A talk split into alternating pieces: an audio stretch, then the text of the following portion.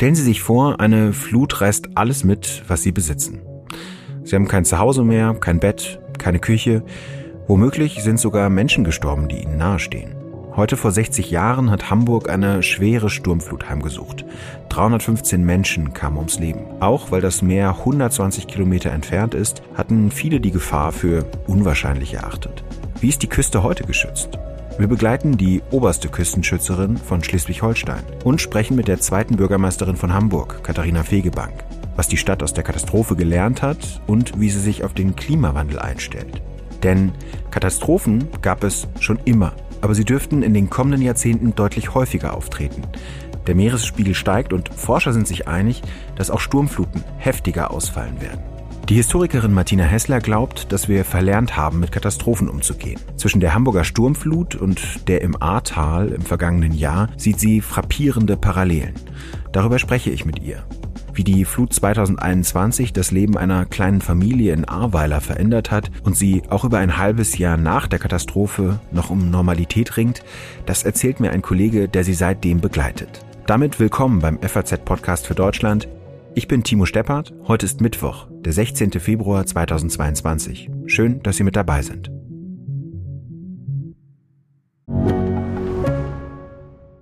Ich bin Dr. Falk Stierkart und leite ein medizinisches Versorgungszentrum in Erlangen. Der Job als niedergelassener Arzt ist nicht unattraktiv, aber er scheitert oft schon an der Wurzel. Wenn unser Studiensystem nicht darauf ausgelegt ist, genug Ärzte in guter Qualität auszubilden, wie soll die medizinische Versorgung in Mittelfranken dann gedeckt sein? Die besondere Nähe der niedergelassenen Haus- und Fachärzte ist in Gefahr. Was die Gesundheitspolitik jetzt dringend ändern muss, erfahren Sie auf rettetdiepraxen.de. Am Tag nach der Sturmflut, am 17. Februar 1962, sagt ein Mann dem Norddeutschen Rundfunk, Zum Beispiel im Waltershof habe ich gesehen, da hingen Kinder, tote Kinder in Bäumen und äh, saßen die Leute auf ihren Dächern und so weiter und andere Dächer, die brachen dann ein und da sah man dann äh, ganze Leute dann in der Sturmflut versinken. Also es war ja schrecklich. Ein Junge hat seine Familie verloren. Meine Mutter ist irgendwo abgetrieben. Mein Vater auch. Ich wurde auch abgetrieben und landete auf dem Hausdach. Wo ich am Morgen gerettet worden war. Vorher hatten wir nichts gehört, dass irgendwas dass die Polizei uns warnen wollte oder so. So wurde, ist meine Mutter tot und mein Bruder auch. Es gab keine Warnung von Polizei oder Feuerwehr. Dabei hatten Wetterdienste Prognosen abgegeben, die sehr besorgniserregend waren. Hätte man sie damals ernst genommen und Stadtteile wie Wilhelmsburg, die besonders betroffen waren, evakuiert, hätten weniger Menschen sterben müssen. Die Sturmflut gilt deshalb bis heute als ein Beispiel für die falsche Einschätzung von Risiken. Mit der zweiten Hamburger Bürgermeisterin Katharina Fegebank von den Grünen habe ich darüber gesprochen, wie die Sturmflut die Stadt auch heute noch, 60 Jahre danach, prägt. Sie sagt, Mein Eindruck ist, dass das Thema Sturmflut 1962 sehr stark in das kollektive Gedächtnis eingebrannt hat und auch an die folgenden Generationen weitergegeben wurde.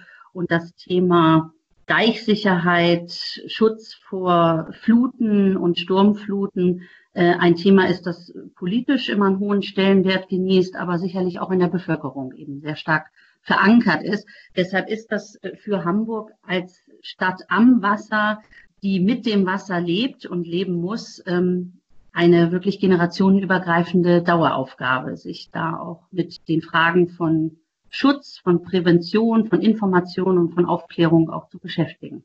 Die Hansestadt hat seitdem massiv in den Deichausbau und in Schutzmaßnahmen investiert. Eine Katastrophe wie damals soll sich nie wieder ereignen. Ja, es ist sicher ein den Naturgewalten oder der Naturgewalten trotzen und gleichzeitig natürlich auch das Selbstbewusstsein in voller Anerkennung der, der Naturgewalten und der Kraft, die das Wasser hat, die Stadt für diejenigen, die hier leben und diejenigen, die gekommen sind und noch kommen wollen und werden, bewohnbar und äh, belebbar zu machen. Das ist auch eine Aufgabe von Politik, gerade in einer Stadt, in einer Lage, die Hamburg hat. Zu Hamburg gehört das Wasser, sagt die Politikerin Katharina Fegebank. Die über das Wasser, über den Hafen zu großem Wohlstand äh, gekommen ist, natürlich eine Aufgabe, auch mit dem Wasser zu leben. Im Einklang mit der Natur, also Urbanes in Verbindung zu bringen mit der Natur und auch der, der Kraft der Natur und da auch entsprechende Weichenstellungen und Schutzmaßnahmen zu ergreifen, um eine wachsende Stadt, die Hamburg ja ist, im Gegensatz zu anderen Städten und Regionen, auch in Deutschland, die nicht diesen Zulauf haben. Hamburg ist eine sehr beliebte Stadt, in der man gerne lebt äh, und arbeitet und sein, sein Glück sucht. Und das muss dann im, im Einklang mit der Kraft und mit der, mit der Gewalt der, der Natur und in unserem Fall äh, mit, dem, mit dem Wasser passieren. Für Fegebank ist es kein Widerspruch, dass die Menschen mit dem Wasser leben wollen. Denn daran zeigt sich ja, dass, dass die Menschen sich ihren, ihren Weg bahnen und ja auch bereit sind, auch wenn das vielleicht im Alltag äh, gar nicht so, so da ist, das Risiko einzugehen, beispielsweise an der Elblinie direkt am Wasser zu leben oder in die Hafen City zu ziehen. Vielleicht ist da auch das Vertrauen, dass alle Maßnahmen ergriffen wurden, dass die Stadt ihre Bewohnerinnen schützt und äh, dass, dass das im Einklang auch möglich ist. Und deshalb auf der einen Seite Klimaschutz als ganz großes Ziel mit all dem, was in den verschiedenen Transformationspfaden dazugehört und gleichzeitig äh, eine Anpassung. Die Hafen City, die Katharina Fegebank nennt, ist tatsächlich potenzielles Flutgebiet. Trotzdem sind dort in den vergangenen Jahren Büro- und Wohngebäude entstanden, die sehr beliebt und teuer sind. Alles steht dort auf Warften, also Erhöhungen im Wasser, um etwas mehr Schutz zu ermöglichen. Etwa 150 Kilometer von Hamburg entfernt liegt die Halbinsel Nordstrand vor Husum. Es ist ein kalter Februarmorgen.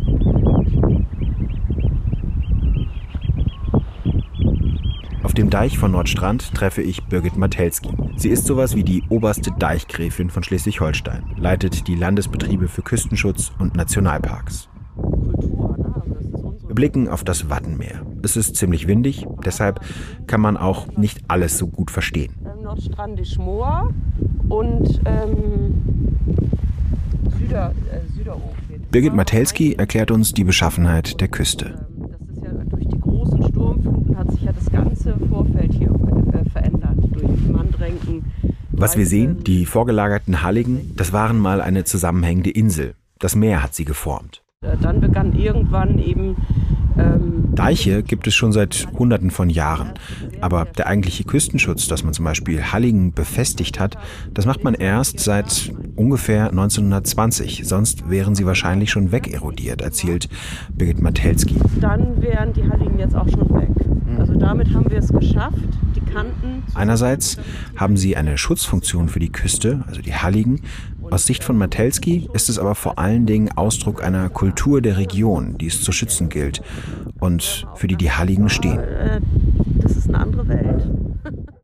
Der Deich von Nordstrand ist was Besonderes. Er ist einer der ersten, die an den Klimawandel angepasst wurden. 2017 ist der Bau abgeschlossen worden. Deshalb sprechen Matelski und ihre Kollegen vom Klimadeich. Er ist deutlich höher und viel breiter. Dafür haben die Küstenschützer die Anlage ins Meer hinein erweitert. Ein kompliziertes Verfahren, denn das Watt ist ein schlechter Baugrund. Und auf zwei Kilometern haben wir hier, wo wir jetzt draufstehen, Geowaben untergesetzt. Das heißt, wir haben äh, auf 70 Zentimeter in den Boden hat man also ein Vlies gelegt, darüber ein Geogitter, das mit Schotter befüllt wurde, alles um Stabilität reinzubringen und darauf die Erweiterung des Deichs zu errichten. Dass sich das nicht vermischt. Ja.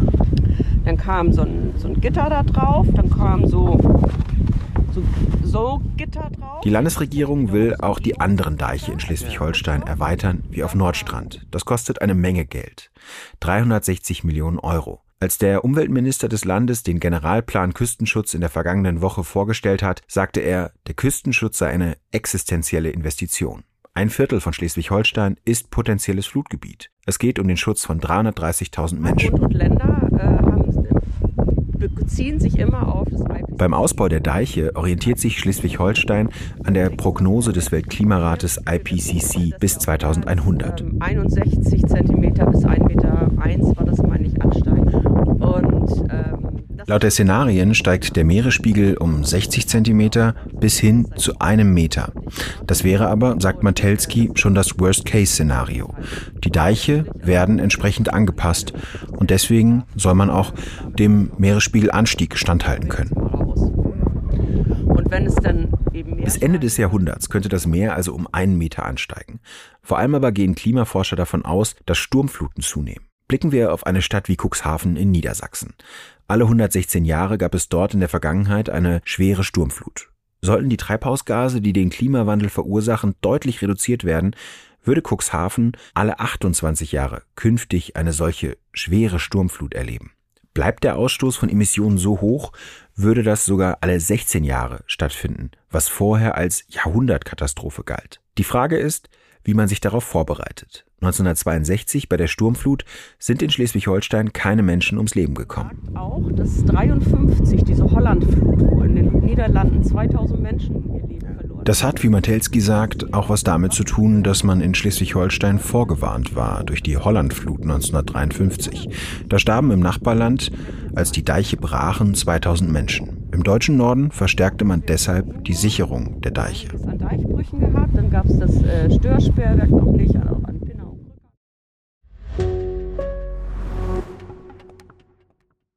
Aus Katastrophen kann und muss man also lernen. Oft genug ist das aber nicht geschehen. Wieso tappen wir immer wieder in ähnliche Fallen?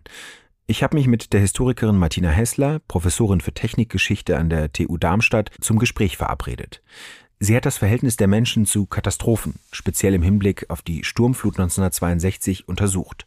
Frau Hessler, Sie sehen Parallelen zwischen der Sturmflut 62 und der Flut im Ahrtal vergangenes Jahr. Inwiefern? Ja, in der Tat. Also als ich die Berichte von der Flut im Ahrtal sah und las, ähm, war ich erstaunt, aber auch tatsächlich schockiert über viele Parallelen zur Hamburger Sturmflut 1962. Also das betrifft die ausgebliebenen Warnungen vor der Flut. Also dass vorhandene Warnungen des Wetterdienstes nicht weitergeleitet und keine ausreichenden Maßnahmen getroffen wurden. Also dass das nicht ernst genommen wurde. Aber auch die grundsätzliche Tatsache, dass man die Hochwassergefahr ähm, unterschätzt hat und so wenig damit gerechnet hat, dass so etwas passieren kann. Und das ist ja etwas, was uns immer wieder begegnet, dieses, man hat es nicht für möglich gehalten. Und das traf Mhm. auf Hamburg 1962 zu, aber eben auch auf das Ahrtal. Und das trifft im Übrigen häufig zu. Am bestürzendsten fand ich aber die Berichte, dass Menschen anhören mussten, wie Nachbarn oder Angehörige in ihren Häusern ertranken und äh, man ihnen nicht helfen konnte. Also genau das mussten die Menschen 1962 in Hamburg erfahren. Und das ist natürlich eine sehr traumatisierende Erfahrung, die die Menschen da machen mussten. Hm, Sie sagen es ja, die Warnungen gab es eigentlich, man hat sie aber nicht ernst genommen. Ist das eigentlich so eine, tja, so ein Überlegenheitsgefühl des Menschen oder haben wir den Umgang mit Katastrophen verlernt? Ähm, Historiker wie Arno Borst und Christian Pfister haben zwei sehr schöne Begriffe geprägt, nämlich von der Katastrophenblindheit. Dazu da meinten sie die historische, also die Geschichtswissenschaft generell, die sie auch lange nicht damit beschäftigt hat, und den Begriff der Katastrophenlücke. Und letzteres meint, dass Menschen, wenn sehr lange Zeit keine Katastrophen stattfanden, den Umgang mit ihnen verlernt haben. Aber ähm, die beiden bezogen sich auf das 19. und 20. Jahrhundert. Und ich denke, dass heute Gesellschaften weitaus besser auf Katastrophen vorbereitet sind. Also wir wissen im Prinzip um Risiken verschiedenster Katastrophen und auch der Katastrophenschutz ist professionalisiert. Aber es zeigen sich immer wieder Mängel und Nachlässigkeiten, die viel zu häufig erst behoben werden, nachdem eine Katastrophe passierte. Also es braucht immer diesen Lerneffekt, um den Katastrophenschutz dann zu verbessern und ähm, zu aktualisieren. Ich glaube, es gibt viele Gründe auf verschiedenen Ebenen. Also Menschen sind mit ihrem alltäglichen Leben beschäftigt. Hm. Und es gibt eben immer wieder dieses, man rechnet nicht damit. Und gerade in hochtechnisierten Gesellschaften geht man von einem reibungslosen Ablauf aus, obwohl das auch nicht unbedingt den alltäglichen Erfahrungen entspricht. Und nach Katastrophen flach, das ist auch ziemlich deutlich zu sehen, historisch das Risikobewusstsein mit der Zeit immer wieder ab. Und schließlich kann man feststellen oder muss man sehen, dass sich Katastrophen ja nicht genau so wiederholen, sondern es sind immer andere. Das heißt, man lernt vor Ort aus einer Katastrophe, aber in anderen Konstellationen oder an anderen Orten wird zu wenig äh, vergleichbare Katastrophenvorsorge betrieben. Also wir sehen, Hamburg ist inzwischen gut auf Sturmfluten vorbereitet, aber an anderen Orten, die keine Hochwasserprobleme größeren Ausmaßes hatten, sind da weniger gut präpariert. Hm, das sieht man ja zum Beispiel, wenn man auf die Karte schaut. Das habe ich jetzt mal für die Sendung getan. Ähm, was die Überflutungsgebiete betrifft, das sind ja wirklich weite Teile Norddeutschlands. Also das geht bis Bremen, theoretisch aber auch bis Lüneburg, wenn der Küstenschutz dann an irgendeiner Stelle versagen würde. Und ähm, das haben wahrscheinlich die wenigsten Menschen dort so auf dem Schirm, dass sie dann eben doch diesem Risiko ausgesetzt sind. Ja, das war ja auch in Hamburg 1962 der Fall, dass er gewarnt wurde vor einer Sturmflut und die Menschen in Hamburg haben das nicht auf die Stadt Hamburg bezogen. Also man dachte, ja, in, an der Nordsee kommt eine Sturmflut, aber genau wie Sie sagen, ähm, so wie man heute sich das für Lüneburg nicht vorstellen konnte, war das 1962 in Hamburg auch der Fall. Hm. Was den Wiederaufbau betrifft, ist es ja zum Beispiel im Ahrtal so, aber in Hamburg sehen wir das auch, äh, was die Weiterentwicklung der Stadt betrifft, dass man trotzdem in Gebieten baut, wo eine Flut stattfinden kann, dass die Menschen aber offenbar ja auch dahin zurückkehren wollen, wo eigentlich die Katastrophe stattgefunden hat. Haben Sie dafür eine Erklärung? Also es ist, kann man zuerst mal sagen, ein durchaus bemerkenswertes Phänomen, dass Menschen nach Katastrophen immer wieder aufbauen. Historiker zeigten, dass nach 1800 fast alle durch Katastrophen zerstörten Städte wieder aufgebaut wurden. Und ich denke, das hat verschiedene Gründe und es ist ja auch nicht per se schlecht. Ähm, also die gewohnte Umgebung, die Heimat, Nachbarschaften zu verlieren und neu anzufangen, ist eine große Herausforderung und für viele Menschen vielleicht auf den ersten Blick die größere Herausforderung, als vor Ort wieder aufzubauen. Aber es gibt eben auch die Überzeugung, mit Schutzvorkehrungen und mit technischen Maßnahmen die Wiederholung der Katastrophe verhindern zu können. Und hier, denke ich, müsste man aber jeweils ganz, ganz genau hinschauen. Ähm, und oft geht es ja tatsächlich nicht darum, ganze Gebiete zu verlassen, sondern Teile sozusagen der Natur zurückzugeben. Das ist oft mhm. die Wortwahl. Und entscheidend ist, glaube ich, vor allem die Art der Katastrophenvorsorge. Also geschieht dies vor allem mit technischen Mitteln, mit denen man in diesen Gebieten wieder siedelt und versucht, die Natur sozusagen in Schach zu halten wie das beispielsweise auch mit den großen Sperrwerken in Niederlanden nach der großen Hollandflut 1953 geschah, also man Wasser rauszuhalten, oder eher, indem man der Natur Raum gibt und zum Beispiel eben in bestimmten Gebieten nicht mehr siedelt. Hm. Aber offenbar gibt es ja ein Problem mit der Risikowahrnehmung. Durch den Klimawandel werden die Risiken ja eher zunehmen. Das heißt, die Wahrscheinlichkeit steigt zumindest, dass wir es mit mehr Naturkatastrophen zu tun haben, ob das die Sturmflut ist oder ob das dann am Ende Niederschläge sind, die zu Problemen führen. Hm, was meinen Sie, was müsste sich da ändern, damit wir besser mit diesen Risiken umgehen können? Ja, also ich denke erstmal, dass das Risikobewusstsein gerade im Kontext des Klimawandels ja zweifellos in den letzten Dekaden und vor allem in den letzten Jahren immens gewachsen ist und auch ja Maßnahmen zur Klimaanpassung unternommen werden. Aber ich denke, dass es vor allem eine große Kluft zwischen Wissen, also im Grunde genommen Risikowissen ähm, oder auch Risikobewusstsein und Handeln gibt. Also wir haben sehr alarmierende Prognosen und Szenarien über die Folgen der Erderwärmung. Wir spüren das auch bereits und trotzdem hinkt das Handeln immer hinterher. Und das, glaube ich, kann man auf verschiedenen Ebenen beobachten, also sowohl auf der Ebene der Politik, der Wirtschaft, aber eben auch für das Gros der Bevölkerung. Ich kann eher nur versuchen, das zu erklären, als eine Lösung mhm. anzubieten. Also ich denke, das liegt sicher auch daran, dass das Handeln für eine gefühlt in großer Ferne liegende Zukunft den Menschen schwerfällt und dass viele Gefahren im Alltag verdrängt werden. Hinzu kommt ähm, auch ein Gefühl der Ohnmacht von Einzelnen oder Zweifel, ob man mit individuellem Verhalten tatsächlich etwas ändern kann. Und das wird ja oft auch unterstrichen, auch von Seiten der Politik, dass das nicht der Fall sei. Aber ganz entscheidend ist, dass sich viele auch nicht von einem Lebensstil verabschieden möchten, der letztlich doch im Hinblick auf Ressourcen, Energieverbrauch wohl kaum langfristig nachhaltig sein kann. Und ich persönlich bin mehr als skeptisch, ob das möglich ist, diesen derzeitigen Lebensstil langfristig zu halten, auch mit einem grünen Umbau der Wirtschaft. Und das wäre natürlich eine sehr gravierende Veränderung, die man den Menschen abverlangen würde. Hm. Meinen Sie eigentlich, dass solche Maßnahmen, also im Hinblick auf Katastrophen, wie zum Beispiel, ich habe das aus meiner Kindheit gut in Erinnerung, dass man immer samstags mittags diese Alarmglocke hört, also dass man so einen kleinen, so eine kleine Erinnerung bekommt, also gar nicht im Hinblick auf den Klimawandel, sondern tatsächlich auf das Management von Katastrophen, wie man denn in dem Fall reagieren muss. Das ist ja auch eine Sache, die im Ahrtal eine Rolle spielte. Meinen Sie, solche Übungen oder sowas helfen? Also ich glaube, es ist ganz wichtig, dass man ähm, so etwas übt. Also es gibt auch sehr schöne Studien, die zeigen, dass Menschen, die im Flugzeug diese Einführung in wie verhalten man sich im, im Notfall, die das ernst nehmen, dass sie sich im Notfall tatsächlich auch besser verhalten haben und ähm, eher gerettet wurden als Leute, die dann in ihrem Handy ähm, irgendwas nachschauen. Also ich glaube, diese Einübung von Katastrophenverhalten ist ganz wichtig. Und gleichzeitig muss man natürlich schauen, dass das äh, nicht auch wieder zu Abnutzungseffekten führt, dass man es dann nicht ernst nimmt, wenn ähm, Alarme kommen. Also diesen Spagat muss man auch ähm, ausbalancieren. Aber ich denke, Einüben von Katastrophenverhalten ist etwas erfahrungsgemäß und von der Forschung bestätigt sehr Wichtiges. Mhm. Vielen Dank Ihnen für das Gespräch. Ja, gerne.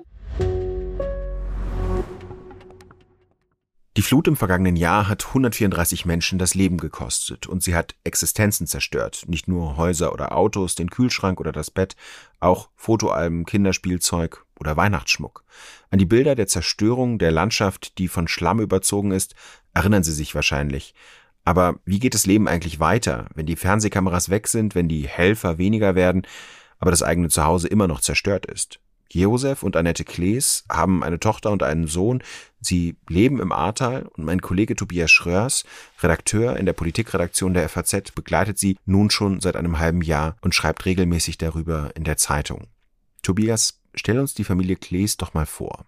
Ja, das ist eine junge Familie, wie gesagt, aus Ahrweiler. Die beiden Kinder gehen in den Kindergarten. Josef ist Flugleiter auf einem Flugplatz in der Region. Seine Frau Annette ist Biologin und arbeitet da in einem Unternehmen. Und ja, die beiden wohnen, das Haus liegt so 600 Meter, glaube ich, von der A entfernt. Und zurzeit leben die in Karweiler, in einer Notunterkunft, zusammen mit der Schwiegermutter. Und beide sind aus Ahrweiler, sind da ausgewachsen und wollen dahin auch zurück. Was haben Sie dir aus der Flutnacht erzählt? Sie haben ja beschrieben, wie Autos, ganze Baumstämme vors Haus geknallt sind und auch vor solche Gitter, die die unten an den Fenstern haben, so dass es fast wie ja laute Glockenschläge immer tat und was ja auch viele andere auch beschrieben haben, die Gastanks, die pfiffen und durch die Gegend geschleudert wurden.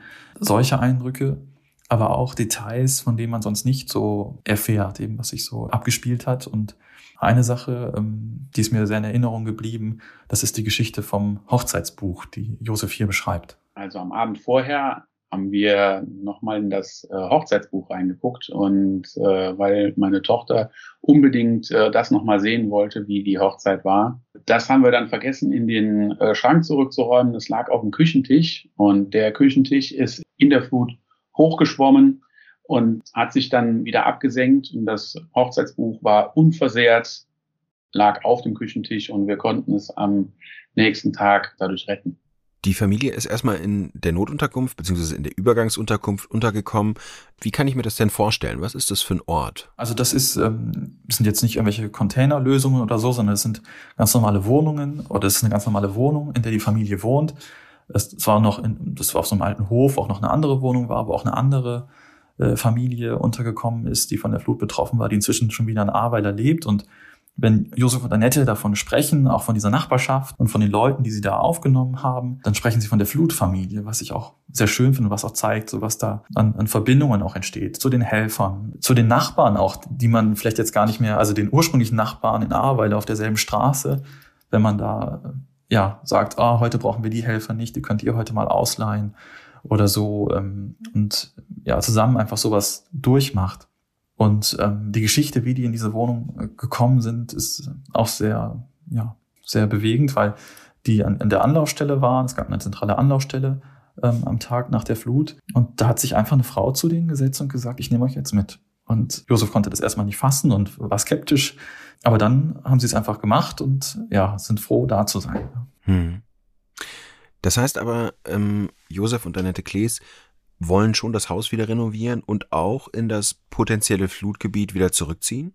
Genau. Ähm, das war irgendwie nie eine Frage, wenn ich das so richtig in Erinnerung habe. Ähm, sie wollen nach Arbeit zurück. Sie kümmern sich ja auch noch um das Haus der Schwiegermutter, um das Haus der Oma, die auch alle renoviert werden. Jetzt ist es so, dass die Renovierung des eigenen Hauses gerade stagniert, weil ähm, da das spezielle Problem ist, dass das Fundament unterspült worden ist, was sozusagen eine schwierige Ausgangslage ist. Da gibt es auch noch Versicherungsfragen, die geklärt werden müssen.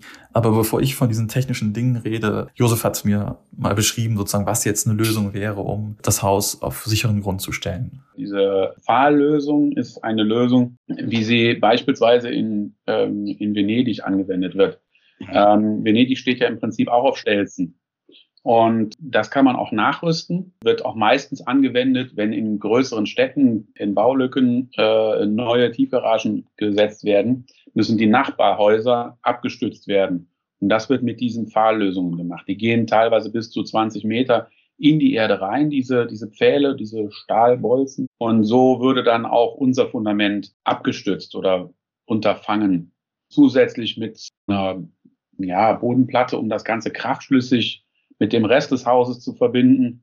Und so könnte man das Fundament retten oder sozusagen wieder sanieren. Das ist ja eine sehr intensive Zeit für die Familie Klees. Und du schreibst ja darüber, wie es denen damit geht. Ähm, hast du sie auch mal gefragt, wie es ist, darüber zu lesen, also über die eigene Situation so in der Zeitung zu lesen? Tatsächlich habe ich sie nicht gefragt, aber sie haben es mir erzählt, weil, weil wir oft dann auch sehr lange telefonieren und viel länger, als was ich dann nachher natürlich aufschreiben kann, sondern meistens greife ich ja dann einen Aspekt heraus. Und zum einen hat Josef mir mal geschildert, dass er gesagt hat, weißt du, es gibt Leute, die wir kennen oder so Bekannte oder Freunde, die man jetzt vielleicht nicht alle zwei Wochen sonst spricht, die sagen, na ja, um zu wissen, wie euch es geht, da müssen wir die Zeitung lesen. Ähm, und die aber auch sagen, Mensch, dass es euch so schlecht geht, das wussten wir gar nicht. Und die sagen dann selbst, ja, wenn wir es lesen, dann sind wir auch manchmal erschrocken. Also wenn man sehr verdichtet eben liest, was sich alles getan hat in einigen Wochen. Ne? Ich meine, es gab einen Todesfall in der Familie, der jetzt nicht mit der Flut zu tun hatte.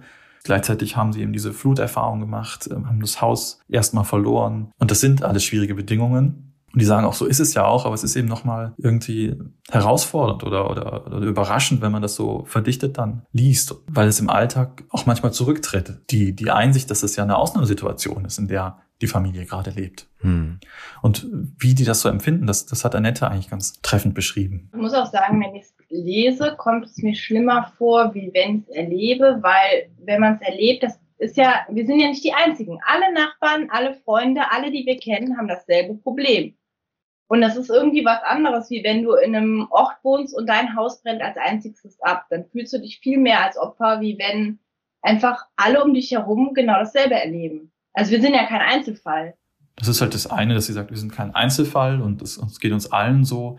Aber klar, von Normalität ist das, ist das alles weit entfernt und das drückt sie so aus. Es ist so ein bisschen, ich glaube, man kann sagen, improvisierter Alltag. Es ist irgendwie wieder Alltag, aber es ist halt alles im Provisorium. Die Leute gehen zwar wieder arbeiten, die Kinder gehen in die improvisierte Schule oder in den improvisierten Kindergarten, man geht in improvisierte Geschäfte einkaufen oder in improvisierte Arztpraxen zur Behandlung. Aber ich sag mal, es ist fast alles wieder da, irgendwie. Auch improvisierte Restaurants gibt es, aber halt nicht so wie vorher, halt nicht mhm. normal. Der normale Betrieb läuft noch nicht. Es ist, ja, improvisierter Alltag trifft es eigentlich ganz gut. Das heißt, für Familie Klees geht ja auch das Leben ein Stück weit weiter. Man geht arbeiten, muss auch normale Dinge wieder tun, oder? Klar, also inzwischen arbeiten beide wieder und ähm, das ist auch eine Herausforderung, weil die Arbeitsstellen eben nicht in Arbeiter sind, was eben noch ganz stark gezeichnet ist von der Flut, sondern außerhalb liegen. Und ähm, ja, ich habe mal gefragt, lebt er dann in zwei Welten? Und Annettes Antwort war da ziemlich klar. Du hast ganz klar Parallelwelten, in denen du dich bewegst. Also das eine ist das Ahrtal, äh, flutbetroffen und alles das, was du hier erlebt hast in dem letzten halben Jahr, das sind ja jetzt, wie gesagt, sechs Monate sind jetzt rum. Und die letzten sechs Monate sind außergewöhnlich gewesen. Das ist auch was, was kein anderer außerhalb des Ahrtals irgendwie nachvollziehen kann. Du fährst auf die Arbeit und lebst in deiner heilen Welt. Und dann kommt man zurück in das Ahrtal, wo die Lage zwar inzwischen besser geworden ist, aber immer noch nicht richtig gut ist. Ähm, vielen Dank, Tobias, dass du uns einen Einblick gegeben hast. Gerne.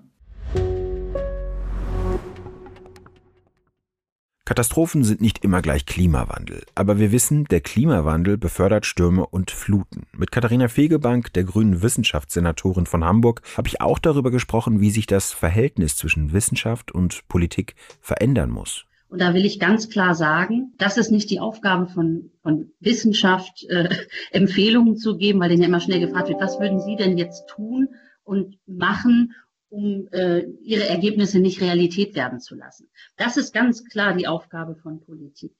Äh, als Grundlage die Erkenntnisse der Wissenschaft zu nehmen und dann in einem Abwägungsprozess, in einem Aushandlungsprozess ähm, mit allen Beteiligten Bevölkerung auf dem Weg natürlich auch mitnehmend ähm, entsprechende Entscheidungen zu treffen. Das ist mir ganz wichtig zu sagen, gar nicht um die Wissenschaft in Schutz zu nehmen, aber um auch eine Rollenklarheit herzustellen. Das Gedenken an die Sturmflut vor 60 Jahren, die so viele Menschen das Leben gekostet hat, läuft heute Abend. Eine Katastrophe, die vielen vorher so unwahrscheinlich erschien, ist zum Mahnmal geworden. Wenn Sie das Thema interessiert, finden Sie auf Faznet einen Beitrag von mir, wie die Küsten geschützt werden und wieso die Ostsee manchen als das gefährdete Sorgenkind des Küstenschutzes gilt.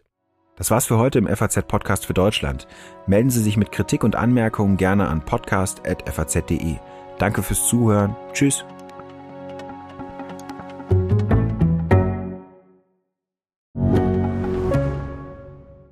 Mein Name ist Dr. Tillmann Rümenapf, niedergelassener Kinder- und Jugendarzt hier im Ennepe-Ruhr-Kreis. Die Einführung der Telematik sehe ich durchaus als Chance, aber aktuell fällt das System oft aus und es gibt viel zu wenig technischen Support. Dafür geht eine Menge Zeit drauf, in der ich die Kinder nicht genügend betreuen kann. Das muss sich ändern. Die besondere Nähe der niedergelassenen Haus- und Fachärzte ist in Gefahr. Was die Gesundheitspolitik jetzt dringend ändern muss, erfahren Sie auf rettetdiepraxen.de.